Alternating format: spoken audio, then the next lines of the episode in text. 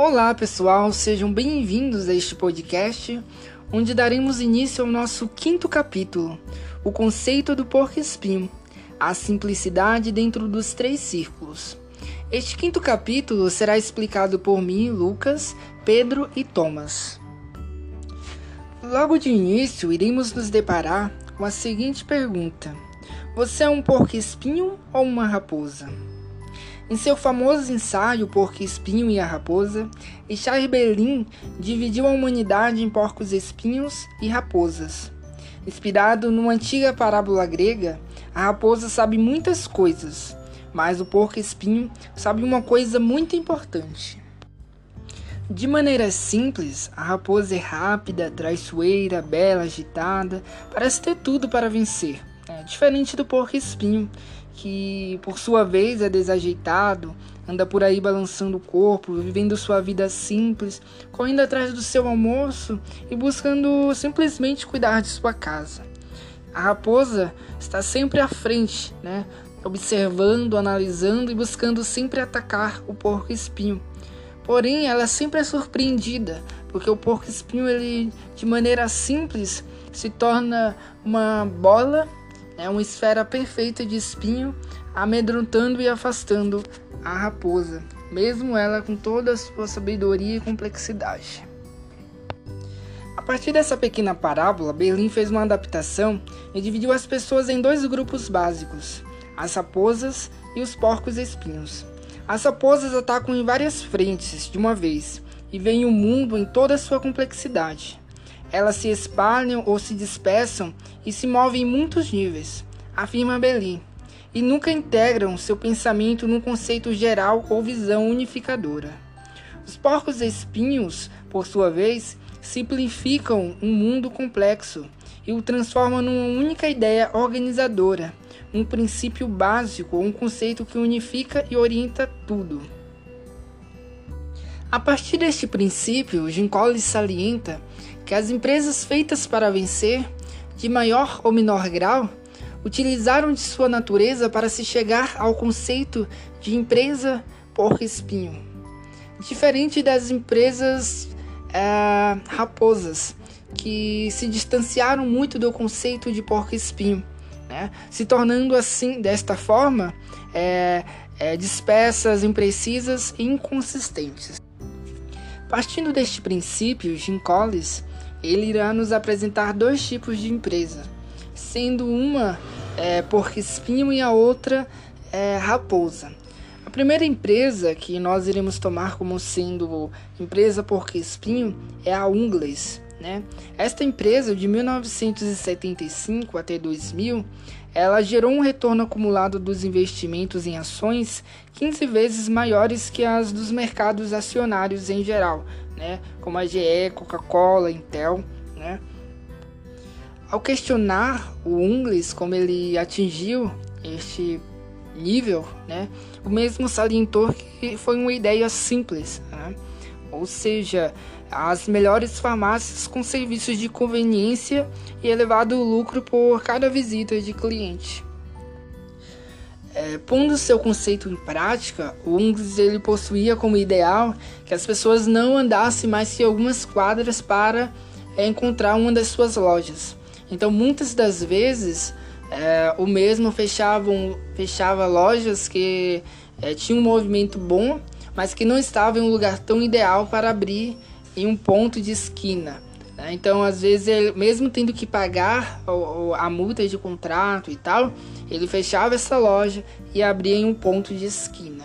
E desta forma ele conseguiu aí é, ter um grande avanço e obter este lucro 15 vezes maior que outras empresas de nome, né, como a Coca-Cola, a Intel e outras, né? Outra empresa que o Jim Collins irá salientar é a Ecard.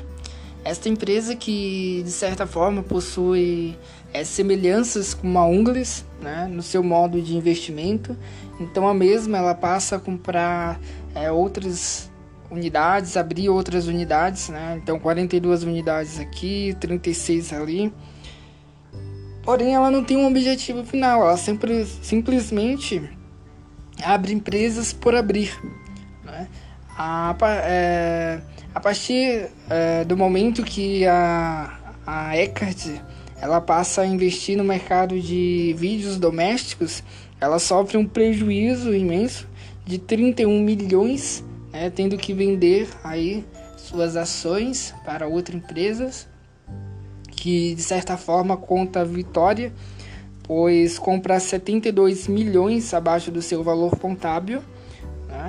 Então, então, só para nós termos ideia, é, no mesmo ano em que a Ecas adquiriu a America Home Videos, né, a partir do momento que ela é, se torna uma empresa que investe no mercado de vídeos domésticos, né, é, a Unglis e a Ecartes elas tinham receitas virtualmente idênticas de 1,7 bilhão.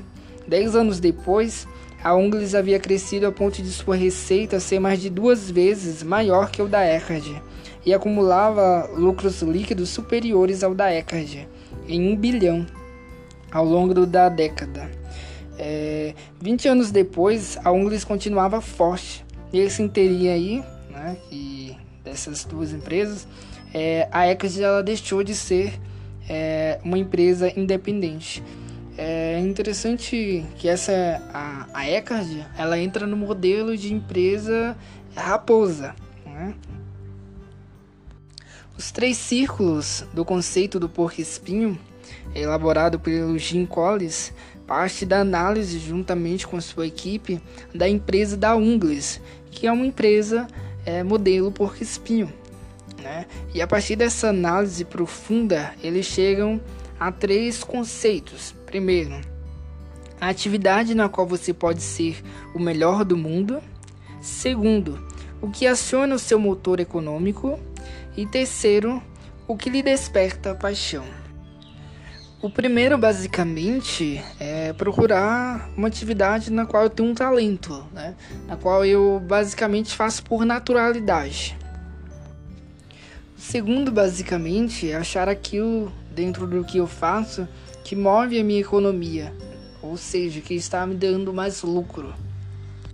E o terceiro é achar aquilo que eu faço com paixão né, e impulsionar. Né? Então, uma coisa vai ligando a outra. É, ou seja, a primeira achar algo que eu amo, a segunda, o que dentro disso que eu amo é, faz gerar maior lucro, e o terceiro, o que dentro disso que eu amo e faço tenho paixão. E é mais ou menos isso que o Jim Collins é, nos apresenta e eu pude perceber. Para ter o conceito de porco-espinho plenamente desenvolvido, é, nós precisamos ter os três círculos juntos. É, eles separados não formam o conceito de porco-espinho. Se você ganha muito dinheiro fazendo uma coisa nas quais jamais será o melhor, vai construir apenas uma empresa bem-sucedida, não uma empresa excelente.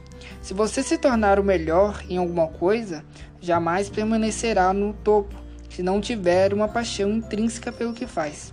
Finalmente, você pode ser tão apaixonado quanto quiser, mas se não for o melhor naquilo, ou se a atividade financeiramente não tiver sentido, você poderá se divertir muito, mas não produzirá excelentes resultados.